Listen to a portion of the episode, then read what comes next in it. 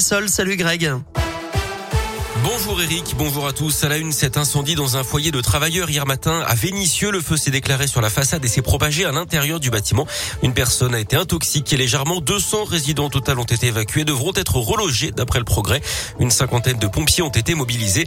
Les dégâts seraient très importants dans cette structure qui regroupe 160 appartements. Le blackout hier pour les clients de SFR à Lyon. La ville a été particulièrement touchée par une panne de l'opérateur sur le réseau 4G. Certains n'avaient plus accès à Internet, d'autres ont carrément été déconnectés.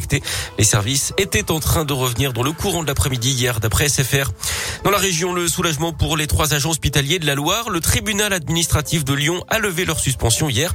Ils vont donc pouvoir réintégrer leur poste ce matin en cuisine centrale du CHU de Saint-Etienne et à l'hôpital de Rouen, d'après le progrès.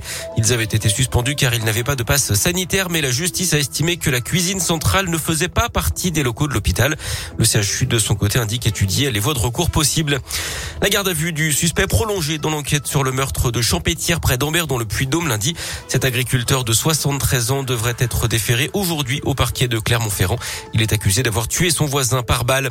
En foot, le match en retard de la troisième journée de Ligue 1 ce soir, Nice-Marseille. On s'en rappelle, la rencontre avait été interrompue après une bagarre générale entre joueurs stadiers et supporters. On joue également en basket ce soir et en Euroleague avec Lasvel qui reçoit les Russes du CSK à Moscou à partir de 20h.